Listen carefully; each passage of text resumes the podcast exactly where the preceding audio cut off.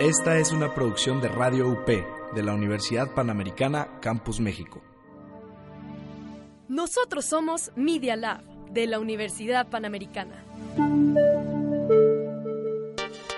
Los hechos, comentarios y opiniones expresados en este sitio y programas son responsabilidad de su autor o de quien los emite y no reflejan bajo ninguna circunstancia el punto de vista de la Universidad Panamericana o de sus funcionarios y o representantes legales. Los participantes autorizan las transmisiones sin fines de lucro.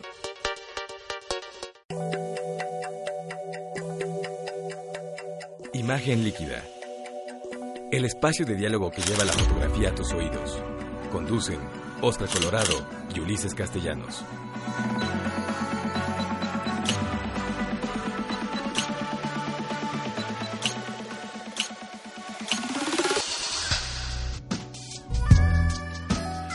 ¿Qué tal amigos? ¿Cómo están? Me da muchísimo gusto saludarlos en este programa número 78 de Imagen Líquida. Había estado medio desconectado porque fui a dar una conferencia a la Universidad Iberoamericana. Después resulta que di mi mal paso porque me, eh, me lastimé un tobillo y bueno, este, no tuve oportunidad de hacer Imagen Líquida la semana pasada. Pero muchos amigos nos estuvieron pidiendo, oye, ¿qué pasó con Imagen Líquida? ¿Va a seguir? Claro, claro que sigue. Hoy el querido Ulises Castellanos anda de viaje, va hacia Monterrey, de modo que como anda de pata de perro, pues no nos va a acompañar el día de hoy en cabina, pero le mandamos un saludo como siempre muy cariñoso al querido Ulises y el día de hoy vamos a tener un programa que va a estar variado, interesante y creo que les va a gustar mucho. Déjenme platicarles que vamos a hablar hoy sobre el mejor video de fotografía que haya hecho National Geographic. Les vamos a hablar en el libro de la semana sobre narrativa y storytelling, que creo que va a ser muy interesante. También les voy a platicar y les traje y eh, así tal cual en vivo y en directo una cámara legendaria, la Canon AE1 con una gran historia, porque es la cámara que me vendió un espía, como se los cuento. Y ahorita les voy a contar los detalles. También vamos a hablar de fotografía y emoción, una regla de la que nadie habla. Entonces vamos a tener un programa que me parece que va a estar variado, interesante. Y ya tenemos muchos amigos que se están uniendo. El otro día mi queridísimo Nicola Loruso me dijo que perdíamos mucho tiempo mandando saludos. Entonces lo primero que quiero hacer es mandarle un saludo a Nicola para este pues para agradecerle sus sugerencias y nos, ya nos está siguiendo Natalia este, Rodríguez, Tavo Strupp, eh, Jaime Pastelín, Jaime, ¿cómo estás? Qué gusto de verte. José Ramón también se unió, Arturo Lutz, que siempre está al pendiente. Muchas gracias, Arturo. También, ¿quién más tenemos? Fernando Vargas, Daniel Morales, Carlos Martínez, Gustavo Muriel, el queridísimo, eh, el capitán de esta nave, Aldo González Alcillo, ya también está ah, este, conectado también en Facebook Live, Jessica Ballín, Racatuar, Alejandra Zamora, Luis Beltrán, mi queridísimo Luis, ahorita vamos a platicar de Querétaro, y Gustavo Muriel, saludos hasta Argentina. Me da mucho gusto saludarlos. Bueno, pues estamos, como les digo, en el episodio 78, nada más imagínense, ya 78 episodios de imagen líquida, que es el espacio de diálogo que lleva la fotografía a tus oídos. Recuerdo que nos pueden encontrar en iTunes y nos pueden encontrar en Spotify. Si utilizan Apple, pues se pueden meter a, iTunes Music y buscar imagen líquida. Y si nos escuchan, si nos quieren escuchar en el coche o en alguna otra plataforma, pueden escucharnos por Spotify. Igual le pueden poner medio supe o imagen líquida y adelante. Arturo Luz nos manda un saludo, que también aquí me da mucho gusto saludarte, Arturo.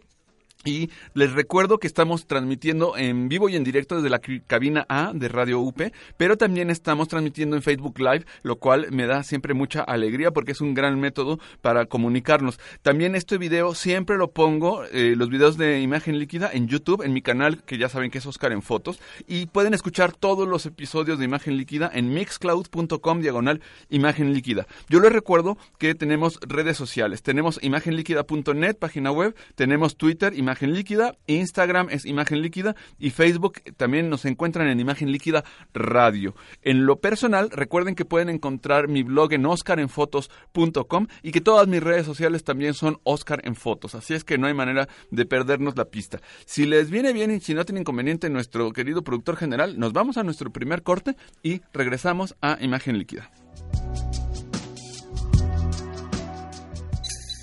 No te vayas. En un momento regresamos a Imagen Líquida.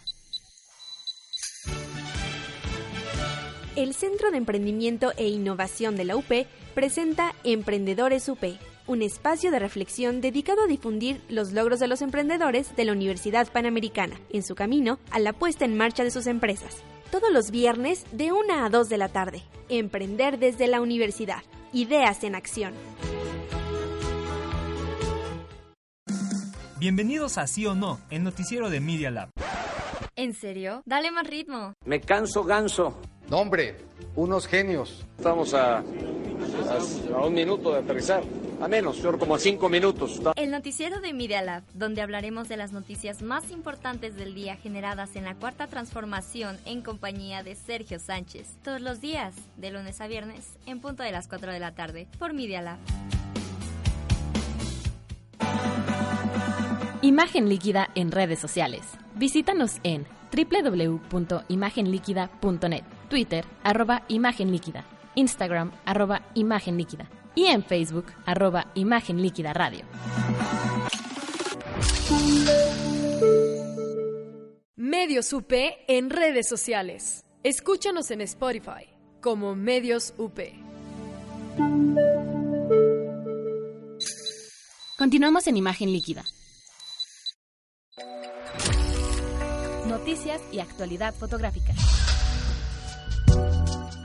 Pues estamos de vuelta en imagen líquida en vivo y en directo desde la cabina A de Radio UP, ya les había platicado. A ver, en noticias esta semana no tuvimos así como muchas noticias fotográficas. Eh, pues no vamos a hablar hoy de drones y cosas así, pero sí quiero platicarles muy rápido de las actividades que voy a tener pronto, que creo que les va a, a parecer súper interesante.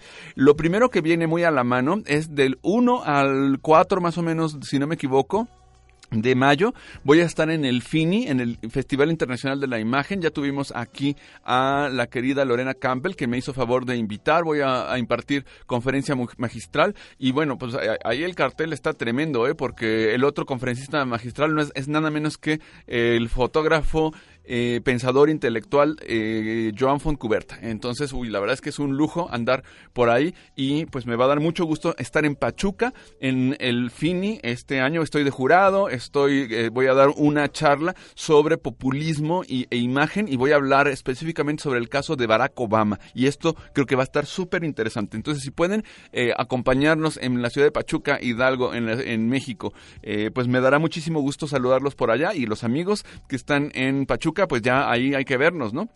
Y otro siguiente asunto. Resulta que el 11 de mayo a las 11 de la mañana, es un sábado, 11 del 11, voy a estar en Querétaro. Y les tengo una noticia buena y una mala. La buena es que voy a estar en Querétaro. Y la otra buena, pero que no es tan buena eh, para cada, cada, cada, los que nos escuchan, es que los, los boletos que hicimos en Eventbrite para poder eh, mantener un cierto control de, de, la asistencia, los eventos, etcétera, resulta que la mitad se agotó en 24 horas y se agotaron prácticamente todos en 48 horas. De modo que me parece que ya nada nos queda un lugar o dos, una cosa así.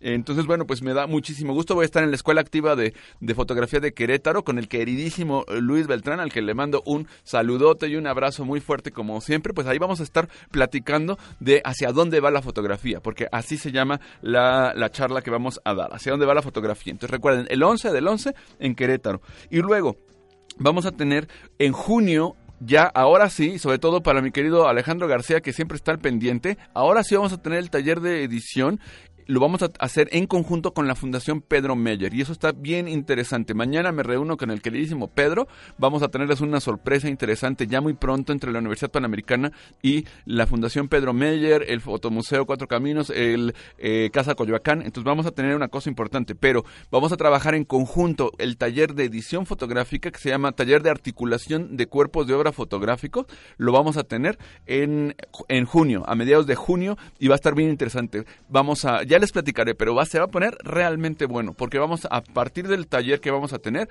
vamos a publicar un libro y además vamos a armar una exposición fotográfica. Entonces, creo que les va a encantar. Ojalá que se puedan meter. Entonces, Alejandro, ya en cuanto estén las inscripciones, yo te aviso, pero van a ser más o menos en sábados de junio. Van a ser tres sábados los que vamos a trabajar. Ya les platicaré. Por aquí nos está viendo también Carlos Prieto, que me da muchísimo gusto. Hasta Monterrey, un abrazo muy fuerte. Eh, por ahí eh, me da siempre gusto saludar a los amigos que vamos haciendo durante el camino. Otro tema que estoy armando, y ya me quedan un par de minutos para contarles como novedades, que va a estar súper bien, es que estoy organizando eh, un proyecto que se llama Observatorio Fotográfico Interuniversitario y es una iniciativa que está que me parece que va a funcionar de una manera muy interesante para reflexionar desde el punto de vista académico, desde el punto de vista científico, qué está ocurriendo con la imagen el día de hoy, con la imagen fotográfica. Vamos a analizar eh, durante trimestres cómo se está comportando la imagen en algunas redes sociales, en Twitter, en eh, Facebook, en Instagram,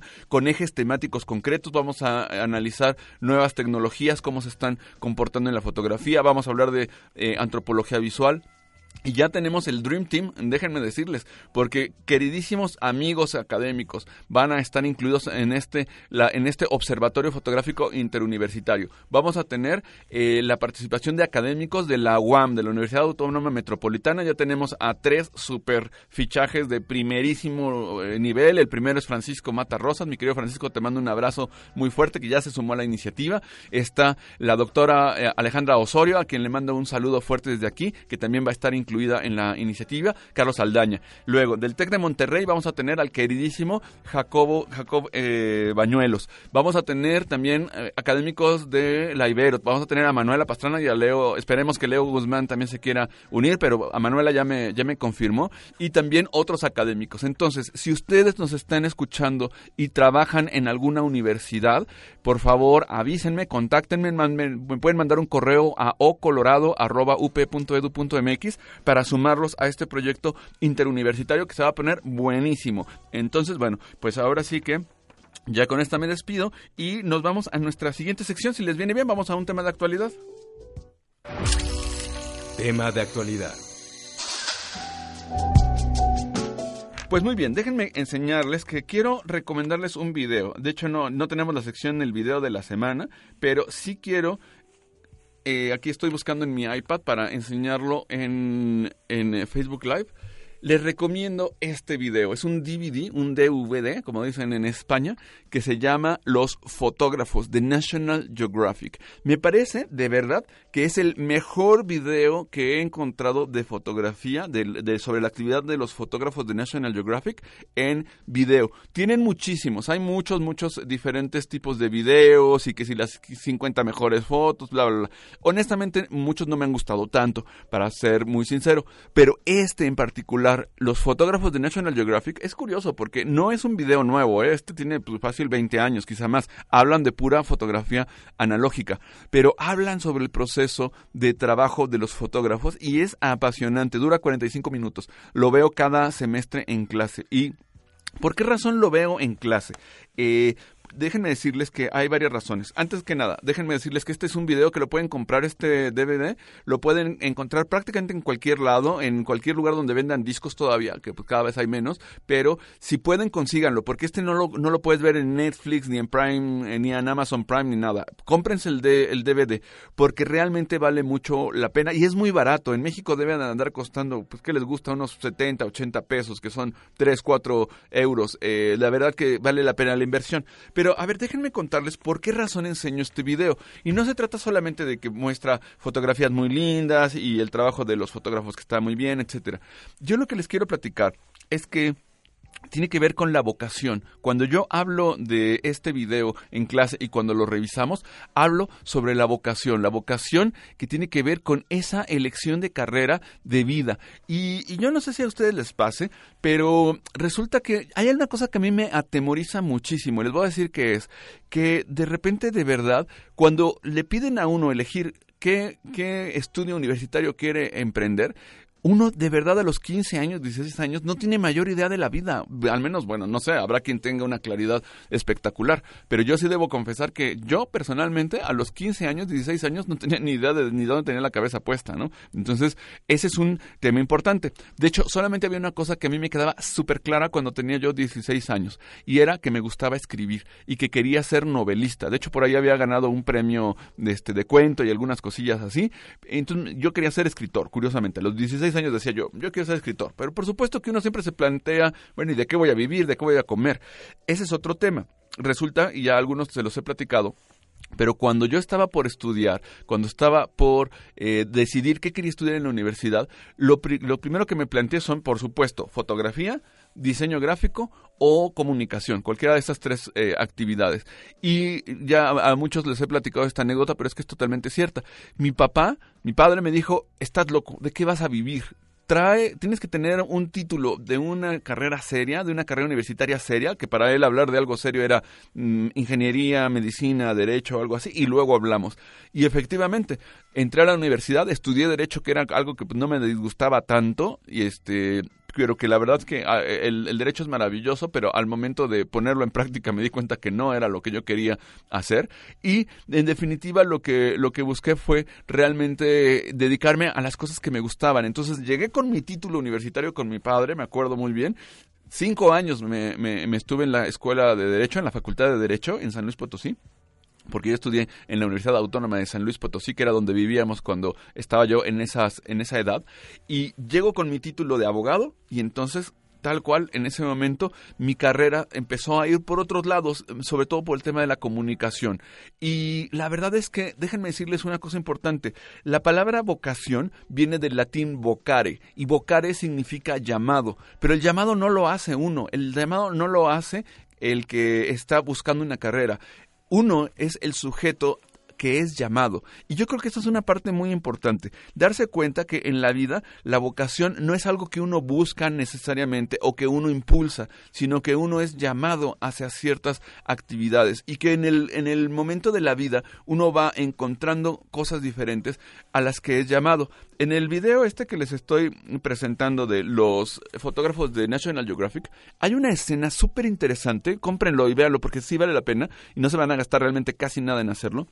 Resulta que hay una escena donde hay un fotógrafo que está en la selva y está haciendo fotografías y de repente quiere cambiar la película y se le están metiendo en la selva moscas en la boca, así como se los estoy contando. Mis alumnos siempre ponen cara de, eh, pero ¿qué es eso? Bueno, pues resulta que yo cuando termino este video les platico y les digo a mis alumnos, oye, ¿tú qué harías? Por lo cual estarías dispuesto a que te entren moscas en la boca.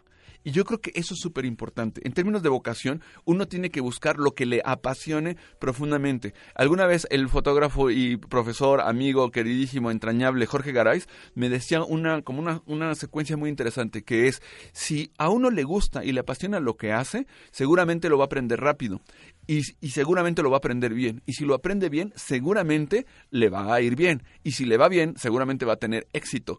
Y eso es una cadena muy interesante que empieza con hacer lo que nos apasiona. Siempre le digo a toda la gente, en todos los ámbitos de la vida hay competencia y mucha competencia. De modo que lo importante es cuando uno hace lo que le apasiona, siempre se va a encontrar a alguien que va a hacer algo porque no tuvo opción. De hecho, les quiero contar que conozco a un fotógrafo que se dedicó a la fotografía porque no tenía opción, porque se quedó huérfano y porque era lo único que sabía hacer y una serie de cuestiones muy fuertes, pero yo creo que eso no es una estrategia que te funcione muy bien en la vida a la larga, es decir, tú cuando haces algo que te apasiona, vas a hacerlo de una manera mucho más potente, mucho más interesante que si simplemente tienes que hacerlo porque no tienes otra opción. Y esa diferencia se va a notar en el trabajo. Muy bien, pues ¿qué les parece? Si vamos, ya estamos de la de tema de actualidad, ¿qué les parece si vamos a nuestro segundo corte? No se vayan porque seguimos en imagen líquida y recuerden, la vocación es llamado y hay que tener los oídos abiertos.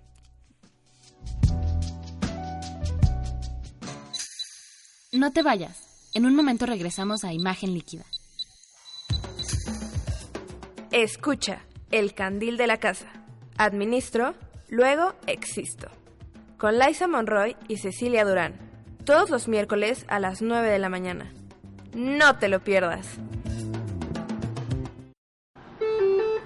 Próxima estación, Rocotitlán.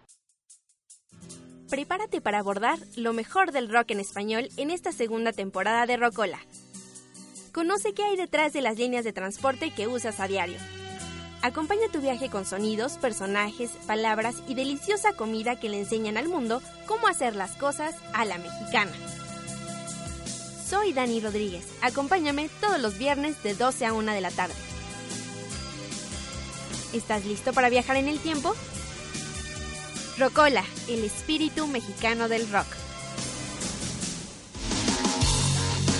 En Media Lab de la Universidad Panamericana esperamos contar con su preferencia para nuestros nuevos contenidos en radio, televisión e información por Internet, los cuales hemos diseñado con calidad y que son elaborados por maestros y alumnos que nos compartirán temas de gran interés para quienes conformamos la comunidad de la Universidad Panamericana. Encuéntranos en nuestra página medialab.up.edu.mx.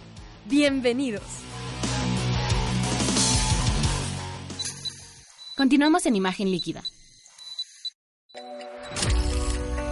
El libro de la semana. Pues estamos de regreso y les traigo el libro de la semana, que creo que les va a gustar mucho. Este sí va a salir medio raro porque no le saqué foto, pero se llama La narración fotográfica. Yo no sé si en algún momento ya lo había traído aquí a imagen líquida, porque ya estoy en un punto en el que llevamos tantos programas que a veces no sé si lo, si lo he recomendado, pero ya, ya lo saben, ya se los he dicho varias veces. Este libro que es de el querido Michael Freeman, es un gran autor. Michael Freeman es uno de esos autores que a mí me gustan mucho porque es muy didáctico porque además tiene conceptos muy claros, muy interesantes, o sea, sí te agrega valor, o sea, no te dice lo que te repiten otros libros incesantemente, y creo que vale muchísimo la pena este libro, porque habla sobre el relato fotográfico. El, eh, es de editorial Blume, la narración fotográfica. No es un libro, no es un libro tan caro, debe de andar más o menos, si no me equivoco, como unos 25 euros en este 25 euros, sí, 25 euros en España y en México debe andar por ahí de 520 y tantos pesos. Se encuentra en todas las librerías. Pero ¿por qué es interesante este, este libro? Porque nos habla de, eh, de un género que pareciera que se está, que está muriéndose, que va en declive, que es el fotoreportaje o lo que podemos llamar como los fotorrelatos. Y claro, porque los fotorrelatos, su, su página, su manera de anclarlos de manera natural eran las revistas como la revista Life, etcétera. Y esta revista pues ya tiene un buen rato en el setenta y tantos que desaparece. Entonces, fíjense, se daba un, binomio medio curioso.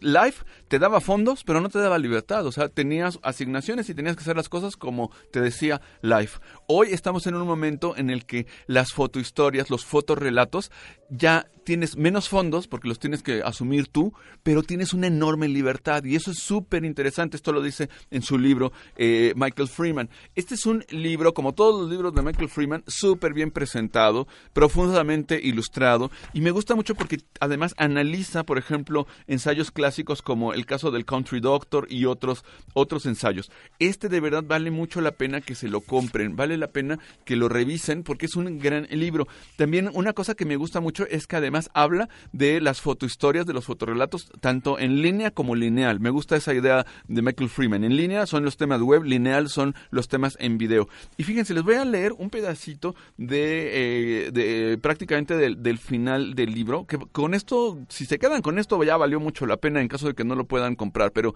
realmente sí vale, vale mucho que se lo consigan. Fíjense lo que dicen, voy a citar a Michael Freeman. Dice, una serie de fotografías tomadas con precisión y editadas con esmero pueden contar una historia como ningún otro medio puede hacerlo. A ver, quiero repasar súper rápido en el minuto que me queda de esta sección. Dice, una serie de fotografías. Un fotorrelato necesita que sea un cuerpo de obra, no puede ser nada más una foto. Número dos, tomadas con precisión, hechas con oficio, hechas bien hechas, o sea, no, no, hacer, no hacer las cosas mal.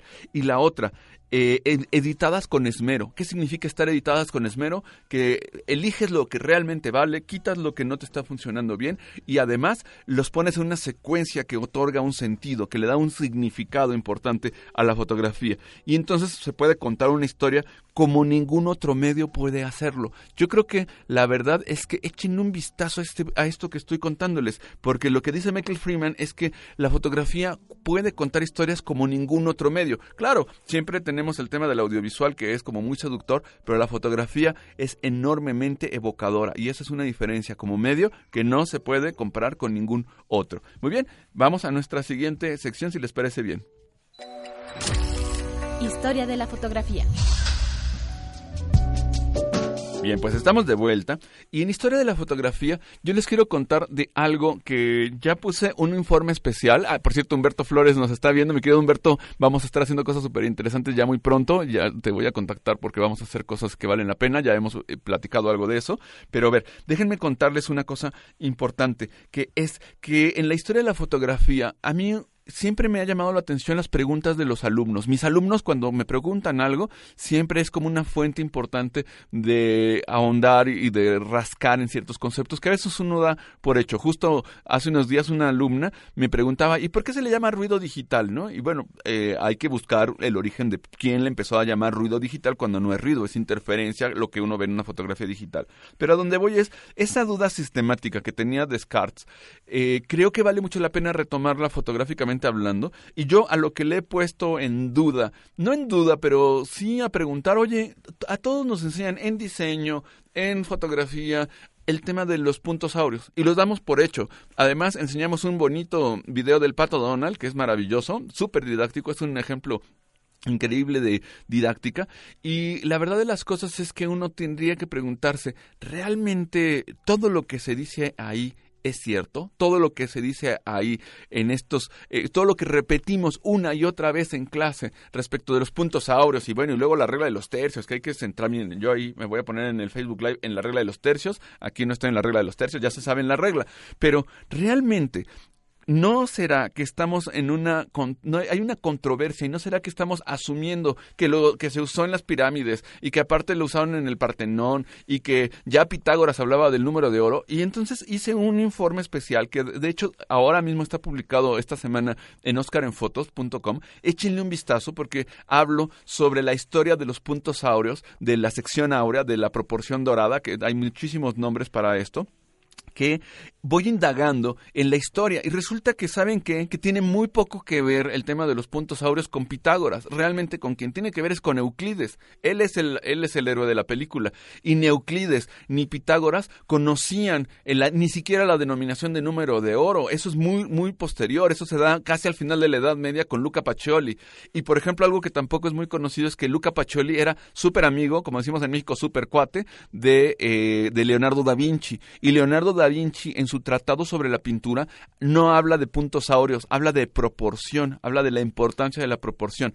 Fíjense qué curioso, es hasta que llega eh, Leonardo Pisano, Leonardo de Pisa, porque nació en Pisa, Leonardo Pisano, que también es conocido como Fibonacci, porque era eh, por el nombre de el hijo de eh, de Fibonacci, bueno, en fin, era por el tema del nombre de su papá. Lo importante es que Fibonacci crea esta secuencia que todos conocemos y realmente es hasta el siglo XIX cuando empieza a retomarse el tema de las proporciones en el cuerpo. Recuerden esta obsesión tremenda que teníamos en la en, en este en, eh, en el siglo XIX de poner catálogos del temperamento de los criminales, el aspecto de la gente, etcétera. Entonces, bueno, resulta que es realmente en el siglo XIX cuando se le pone el tema del número de oro cuando ahí se empieza a trabajar el tema de la proporción de, los seres humanos y en el siglo XX empiezan a haber otros autores que, que impulsan el tema y lo ponen de moda entre los artistas de las vanguardias.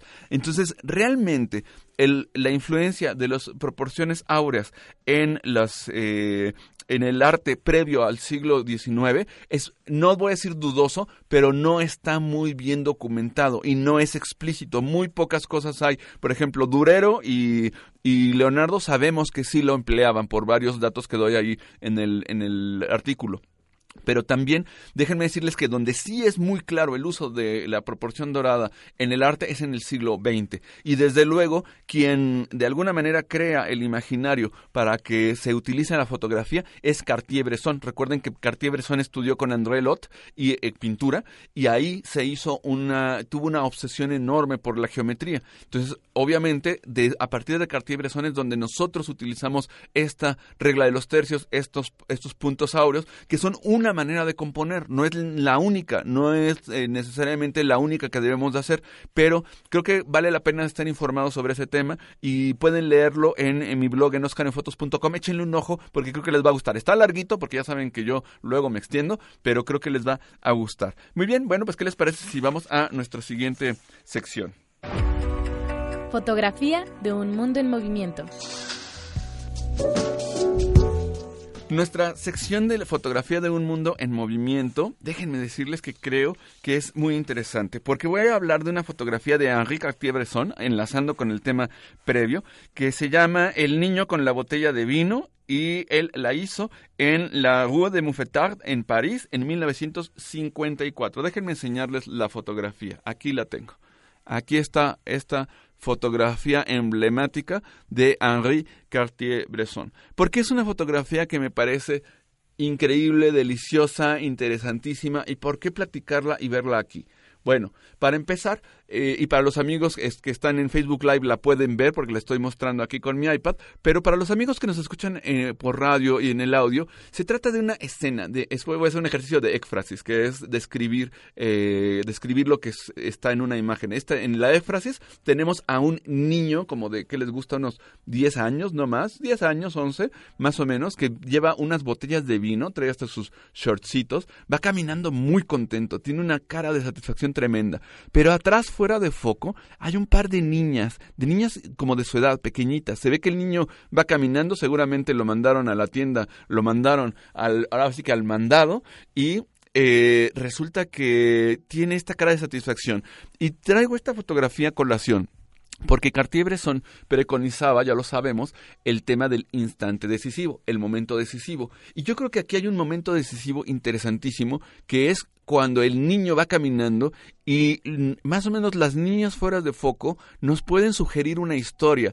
Tal vez le dijeron algo, tal vez lo saludaron, pero la cara de satisfacción que tiene el niño no se deberá a que a lo mejor eh, las niñas lo piropearon o algo así. No será que, eh, porque no creo que vaya muy contento nada más porque lo mandaron a comprar unas botellas de vino y no creo que se vaya ahí a, tomar unas botellas de vino en casa y, está sonriendo porque viene, está pensando en la comida. No, desde luego, creo que aquí hay una historia. Y como platicábamos en el libro de Michael Freeman sobre el relato, creo que lo interesante es que en una fotografía como esta es uno de esos raros casos donde hay una, un cuento, donde hay una historia, pero no hay eh, claramente un relato como podríamos imaginarlo en términos narrativos estrictos, porque la narrativa estricta implica una historia que se desarrolla con un inicio, medio y final. Y en esta fotografía realmente lo que tenemos es solamente una solamente tenemos un pedacito del relato, tenemos un momento en el que nos imaginamos lo que vino y nos imaginamos lo que ocurrirá después. Y eso es muy importante en fotografía,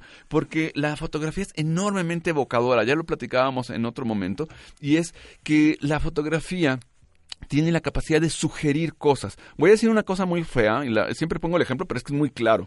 Recuerden que la diferencia entre erotismo y pornografía es enorme. En, el, en la pornografía es una cosa absolutamente explícita, grosera, ¿no? Que, que es incluso desagradable. En cambio, el, erotismo muestra, sugiere, pero no explicita. Y se vuelve mucho más interesante por, por, por ese tema. Entonces, la fotografía tiene esa gran ventaja, que es la de ser un medio evocador. Y no siempre tiene que ver con explicitar todo. Piensen un poco en esta fotografía, en lo maravilloso que tiene de no mostrar todo. Fuera de foco de lo que está detrás de las niñas ya nos evoca algo y no nos, no nos cuenta toda la historia. Eh, la cara del niño, el, el qué ocurrió antes, qué viene después, deja muchísimo a la imaginación. Y eso me parece que es uno de los poderes más grandes que tiene la fotografía. De modo que cuando se tenga la cámara en la mano, yo de verdad les sugiero mucho que no se pregunten tanto qué voy a tomar, qué voy a hacer con la fotografía, como qué voy a sugerir, qué no voy a poner. Recuerden que fotografiar también es excluir. Fotografiar no es nada más lo que tengo enfrente y escoger lo que tengo enfrente, atrapar, tomar, ¿no? Eh, creo que la fotografía también tiene que ver con qué quiero sugerir, qué tengo que decir que no necesariamente voy a explicitar. Recuerden, la fotografía siempre tiene un encuadre y el encuadre implica eliminar cosas. No puedes, a menos que hagas fotografía de 360 grados, pero una fotografía tradicional como la que conocemos, tiene un encuadre y si el encuadre no te permite meter todo, es una cosa fantástica porque significa que puedes hacer uso de esta cualidad evocadora de la fotografía. En el caso de esta imagen fantástica de Cartier-Bresson, nosotros podemos imaginar la historia, podemos llenar huecos y eso va a ser siempre mucho, mucho más interesante que hacer una foto totalmente explícita. Si se fijan, el nombre de la fotografía es tiene que ver más con la fecha Rumo Motefar de, de, en París 1954. Y también quiero contarles una cosa. Esta fotografía se hace en el marco del humanismo francés. Recuerden que cuando termina la Segunda Guerra Mundial, lo que la gente quería no era venganza. Lo que la gente quería era volver a la normalidad. Y uno de los grandes símbolos que se utilizaban de esa normalidad y de esa esperanza eran las parejas, los novios, los esposos y los niños. Los niños son un gran símbolo de futuro de esperanza, de lo que es puro potencial y que esto era el momento que Francia quería. Hoy por hoy eh, este momento de la fotografía humanista francesa generó grandes, grandes fotógrafos. Ya conocemos a Cartier-Bresson, a Doisneau, a Willy Ronis, a todos estos, a Isis. Uy, hay una, una cantidad de fotógrafos humanistas franceses que es impresionante. Brassai, Kertész, etcétera. Entonces, bueno, Kertész era húngaro, no era francés. Bueno, entonces, bueno, pues con esto me despido de esta sección que es, vean esta fotografía y piensen siempre en el poder evocador de la cámara. Nos indica el productor general que nos vamos a nuestro tercer segmento, vamos a nuestro tercer corte y ya regresamos. No se vayan.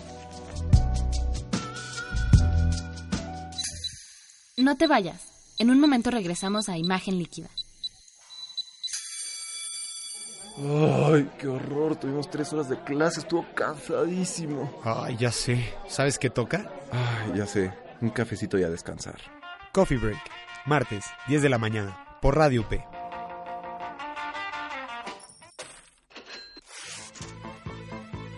¿Sientes algo mal en tu cartera? ¿Necesitas curar tu falta de información económica? ¿Has pasado del signo positivo al negativo? Escucha a los especialistas para saber cómo prevenir estas situaciones. Solo en Diagnóstico Económico. Diagnóstico Económico. Todos los jueves de 1 a 2 de la tarde con el doctor Gabriel Pérez del Peral e invitados. Imagen líquida en redes sociales. Visítanos en www.imagenliquida.net, Twitter, arroba Imagen Líquida, Instagram, arroba Imagen Líquida y en Facebook, arroba Imagen Líquida Radio. Escucha, imagina, siente, vive. Radio UP. Continuamos en Imagen Líquida. Cámaras legendarias. Estamos de vuelta en imagen líquida y bueno, quiero platicarles de una cámara legendaria y es la cámara Canon AE1, que aquí, aquí la traigo físicamente, ahorita les cuento, pero es más, de hecho, de una vez la voy a sacar aquí para mostrarles. Esta es una cámara AE1 de Canon. Esta cámara se produjo más o menos, empezó en 1976 y se produjo hasta 1984, cuando eran, eran muy largos los tiempos de vida de los equipos fotográficos. Ya sabemos que ahora este, se hacen obsoletos en tres En el momento en el que uno está pagando la cámara nueva que acaba de comprar, en ese momento acaba de salir una nueva. Bueno, pues la Canon AE1 duró bastante tiempo, del 76 al 84. ¿Y qué característica importante tenía esta cámara? La característica que me parece que es que la, la hizo triunfar de una manera espectacular era que fue la primera cámara con un microprocesador, la primera cámara con un chip. Y esta cámara ya tenía la posibilidad de programarse y programar, decir, a ver, yo quiero hacer una foto a un 125 de segundo y la cámara hacía el tema de decidir la abertura del diafragma, etcétera. Entonces, esto fue muy importante. Esto, ojo, aunque se vea muy nice y lo que quieran, no era una, no, no fue una cámara profesional, era una cámara más bien para el amateur. Y precisamente el encanto que tuvo esta, ay perdón, yo le pegué al, al, micrófono, el encanto que tuvo esta cámara fue precisamente la posibilidad de que una persona que no fuera un fotógrafo profesional y que no se supiera todo el show de la regla del F-16 en un día soleado y etcétera, pudiera hacer fotografías con cierta facilidad. Y, se ve, y esto además le hizo a Canon ganar una batalla muy importante. Piensen que en los 70 había una guerra campal entre Olympus, Minolta, Nikon y Canon. Y Canon con esta, con esta cámara se empezó a desmarcarse de manera muy importante contra el resto de los fabricantes. Otra cosa interesante es que esta cámara ya tenía enfoque desde el lente, lo que se llama el TTL, el Through the Lens, que es una manera de enfocar. Bueno, pero déjenme contarles una cosa que es súper interesante. A ver, esta cámara que traigo aquí, y les quiero enseñar súper rápido, nada más quiero que vean el maletinazo que traigo aquí de, eh, de aluminio. resulta que me la vendió un espía. Y esto es absolutamente cierto. Eh, resulta que no voy a decirles ni de dónde, ni de qué país, ni cómo se llama, pero este, es una persona con la que yo tuve contacto una vez por un tema editorial, resulta que era pues alguien que trabajaba en una editorial y que eh, estaba cercano a una embajada de un cierto país, pues resulta que me dice, oye, yo ya me voy a ir de mi país y quiero, quiero, quiero, me voy de regreso a mi país, quiero, tengo unas cámaras y quiero ver si te interesan. Voy a su casa y sopa, resulta que tenía una cantidad de equipos impresionantes. Lo primero que me llamó la atención fue estos maletines de aluminio. Y luego, la otra cosa que me sorprendió es la cantidad de cosas que tenía. Otro tema que me pareció fascinante era que tenía, por ejemplo, vean, tenía, y aquí todavía lo tengo en el plástico original que él me, me pasó, tenía el motor especial para poder eh, eh, pasar la película en alta velocidad, tiene telefotos, tiene este super telefoto que está buenísimo, pero además del telefoto tenía un convertidor, de modo que podía hacer la expansión y podía ver el futuro con un telefoto de estos. Y conforme fui viendo las cámaras, me fui encontrando los manuales, y no solamente los manuales, él es súper, súper cuidadoso el hombre que me vendió esto, porque aquí están todos los manuales que vienen con la cámara, pero muy importante, vienen todos los recibos. Y entonces resulta que cada cosa que compró, la compró en un país diferente. No les voy a decir los países, evidentemente, pero eh, resulta que empecé a decir, mm, qué raro, ¿no? O sea, este asunto de tanto cuidado, equipos tan especializados, lentes macro rarísimos, unas cosas así como que dije, pues esto como que ya no se me va haciendo tan común o tan normal. Y saben que en cuanto empecé a investigar, lo que descubrí es que efectivamente quien me la había vendido quien me lo vendió era un espía. Es más, vean, hasta los típicos, ¿se acuerdan de estos, estos, eh, estos straps, estos neck straps para típicos de, turista de los setentas? Bueno, pues claro que si este andaba undercover, la mejor manera era con una cosa de estas, ¿no? Para que te vieras como turista, tal cual. Bueno, pues resulta entonces que esta cámara AE1, él la utilizó pues ¿Qué habrá capturado con esta cámara que tengo en la mano? ¿Qué habrá visto? ¿Qué habrá, qué evidencia habrá obtenido eh, con este equipo fotográfico? Es una historia que a mí me parece fascinante. Quería enseñárselas y quería mostrárselas sobre todo a los amigos que nos están viendo en video, porque de verdad que es, es impresionante lo que tenemos. Y esta es solamente una parte de lo que me vendió. Me vendió muchísimas cosas más además de esta, de esta, de esta cámara. Entonces, bueno, la AE1 pues significó un momento básico en la historia de Canon. Le ayudó a salir adelante en un momento de gran, gran, eh, de gran competencia y además también abrió la puerta a la automatización, porque piensen, como Canon ya tenía el tema de los microprocesadores y ya tenía el tema de hacer las cámaras automáticas, semiautomáticas, etcétera entonces ya tenía desarrollada una buena parte de los exposímetros, todo esto. Estas cámaras no eran mecánicas, estas cámaras necesitaban pila. Sin pila, esta sin batería, estas cámara, esta cámara en particular, la AE1, no funciona. Y esto fue lo que generó este momento para que pudiera crearse el sistema EOS que conocemos de Canon, el Electro Optical System. En el 87, Canon dice, ahora sí voy a conectar la cámara, el microprocesador de la cámara con un microprocesador de un objetivo y los voy a unir. Y claro que eso fue una super bomba. Fue un gran problema porque implicaba comprar toda la, toda la óptica nueva en Canon. Y como decimos en México, se aventaron el volado, o sea, se aventaron un poco el riesgo de qué pasaría si la gente no podía utilizar lentes de antes. Uno puede tener una cámara Nikon y con un lente de hace 40 años y, funciona perfectamente. Pero la clave importante con Canon es que ese paso del microprocesador fue el paso natural para que desarrollaran sus propias cámaras digitales. Ya el tema de poner el respaldo digital, pues ya era relativamente simple. Entonces, en verdad, creo que esta cámara, la AE1 de Canon, realmente fue uno de los pasos que hizo que Canon se convirtiera en el fabricante más grande del mundo de cámaras. Lo que sí es que quién sabe cuánto le va a durar el gusto, porque a cómo va la industria, cómo van las cosas y cómo nos vamos comportando, pues yo creo que probablemente esta historia pueda cambiar en algún momento. Bueno, pues ¿qué les parece si vamos a nuestro tema de actualidad y regresamos? Actualidad fotográfica. Quiero platicar de un tema que a mí me parece que siempre vale la pena darle vuelta a cuáles son los ingredientes que utilizamos en la fotografía. Que, porque podemos tener un montón de reglas, ¿no? Ya saben, la regla de los tercios, ya platicamos un poquito de los puntos áureos el día, el día de hoy, el instante decisivo de Cartier-Bresson, que siempre está eh, lo estamos trayendo a colación, etcétera. Pero en este bagaje, en estos ingredientes que podemos tener para hacer fotografía, yo creo que hay uno que nunca hay que perder de vista. Al final del día hay que recordar que, por ejemplo, fotógrafos como Cartier-Bresson eran fotógrafos que tenían como esta idea de la geometría y eran fotógrafos que eran muy precisos. Pero también hay una parte que no hay que olvidar, que es la fotografía y la emoción. Quiero compartirles con, con, ustedes esta idea de la fotografía, la emoción puede ser un, un elemento diferenciador de tu fotografía. Yo, ah, bueno, todavía no les digo yo qué pienso, ¿Qué tal, qué, tal si les voy contando algunas cosas?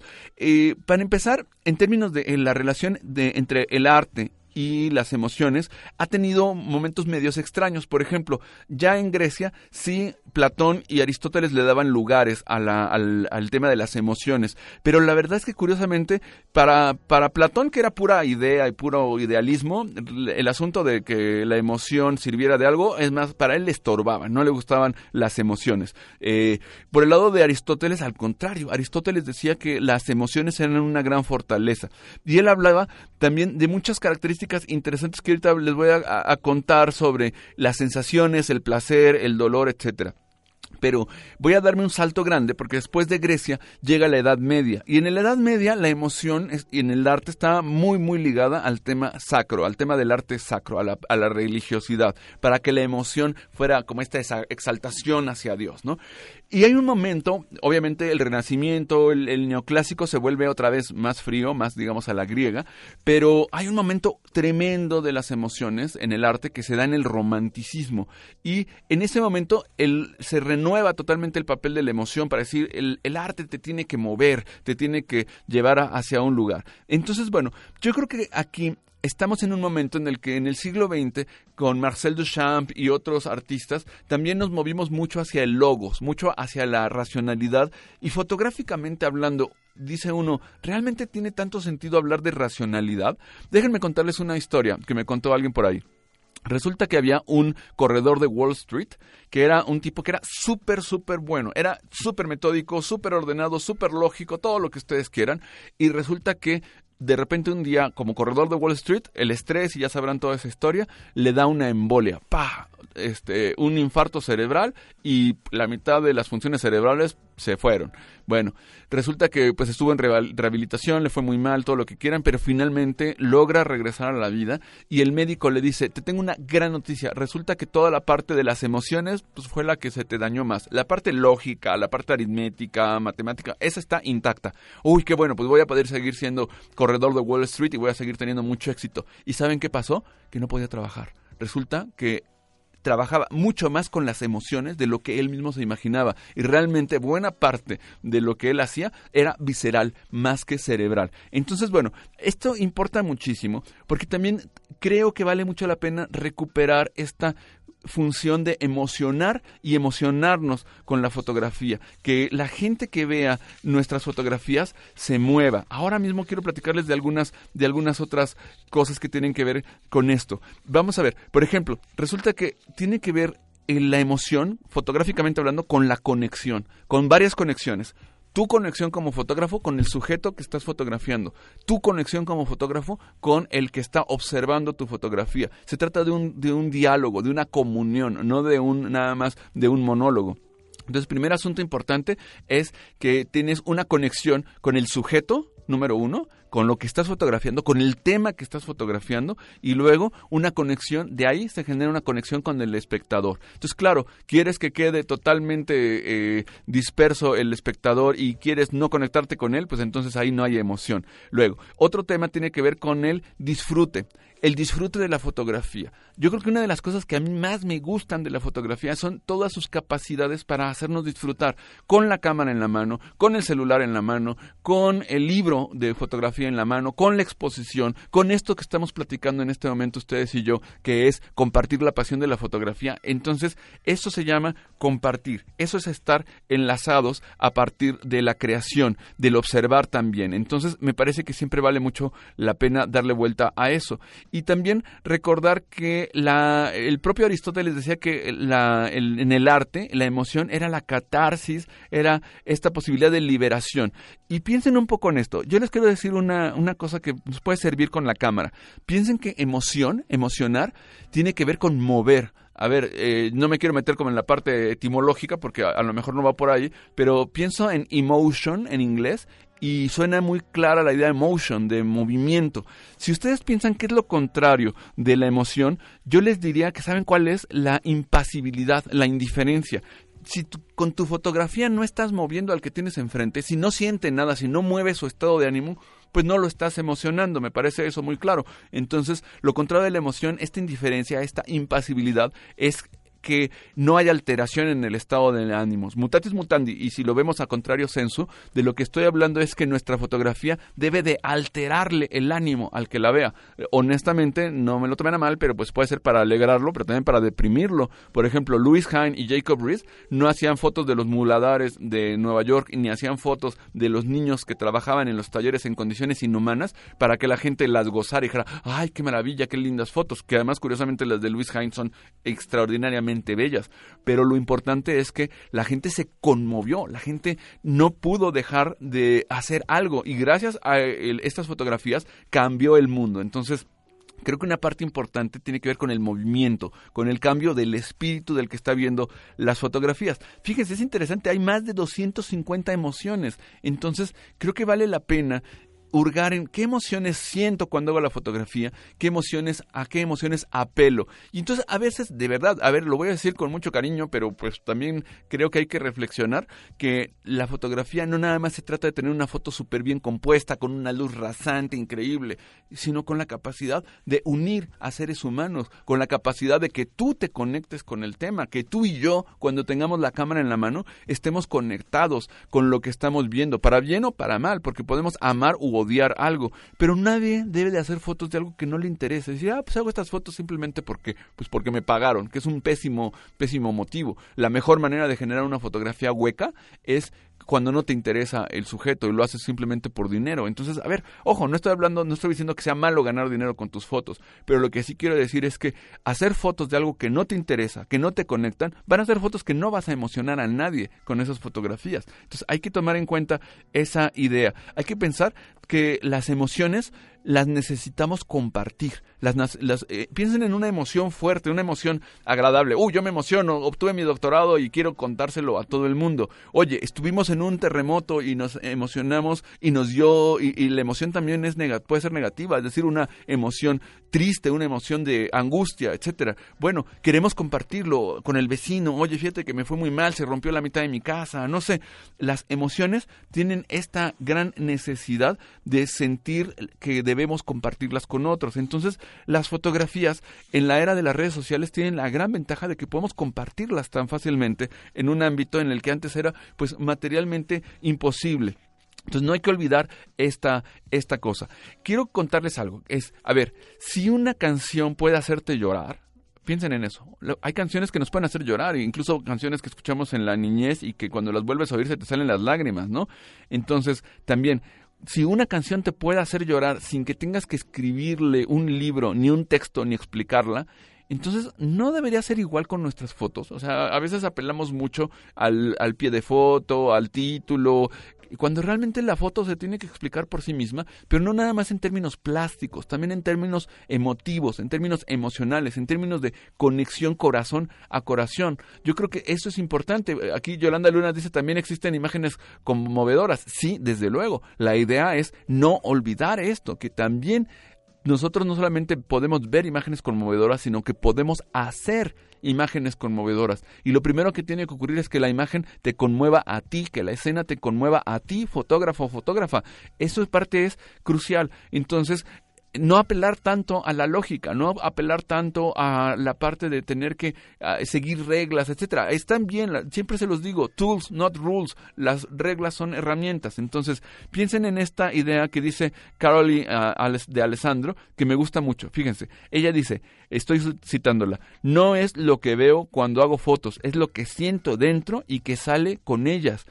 Qué interesante. Eh, efectivamente, ¿Qué pasa si nosotros utilizamos nuestros instintos, conectamos profundamente con lo que estamos haciendo y a partir de ahí ya tenemos esta capacidad de transmitir algo y es que cuando yo cuando algo me mueve a mí puedo utilizar este instrumento que es la cámara para transmitir ese movimiento mío y mover a lo que tiene enfrente. Entonces no hay que olvidar el componente de conexión emocional, el componente de conexión con el público y el componente de conexión con la belleza, con el arte, con el gozo, pero también con la reflexión, con la denuncia, con el enojo, porque sí se vale, se vale hacer fotografías de cosas que nos disgustan profundamente. Y el secreto que siempre le digo a mis alumnos es, cuando haces fotografías de algo que te disgusta, la conexión es así, inmediata. No hay manera de dudarla. A veces no nos queda muy claro qué nos gusta, pero lo que nos queda clarísimo es qué no nos gusta. Entonces, eso es una emoción y eso es algo que podemos utilizar con nuestra fotografía. Bueno, pues ya es el momento de despedirnos. Vamos a ver por aquí quién más nos está viendo. Ya saludé a Yolanda Luna, a Miguel Ángel Ferrer. Sí, es Miguel Ángel, porque bueno, es Miguel Ferrer, eh, a José Terán Vargas, Pilar Silvestre, un abrazo y un saludo hasta España. Frida Bulos, te mando muchos saludos. Eh, Horacio Paz, que también, eh, qué bueno que nos estás viendo, Horacio. Siempre un gusto tenerte por aquí. Iraí Escobedo, ya había saludado a René Caballero. Pues muchas gracias por estarnos viendo. Llega el momento de despedirnos de, este, de esta edición número 78 de Imagen Líquida. Les agradezco mucho el que hubieran estado con nosotros. Le mando un saludo muy, muy fuerte a mi querido Ulises Castellanos. Dentro de ocho días, bueno, dentro de ocho días no hay programa, ¿eh? porque es Semana Santa. Bueno, es que esta temporada ha resultado muy compleja, por decir lo menos. Y me quiero, me quiero despedir simplemente dándole las gracias a que nos escucharan y recuerdo que les recuerdo que mi nombre es Oscar Colorado y que les hemos llevado la fotografía del mundo y el mundo de la fotografía. Hasta pronto.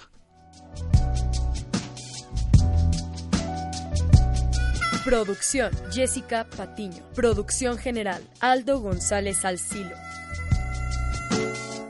Así presentamos Imagen Líquida. Los esperamos la próxima semana, aquí, en Radio UP. Transmite tu vida.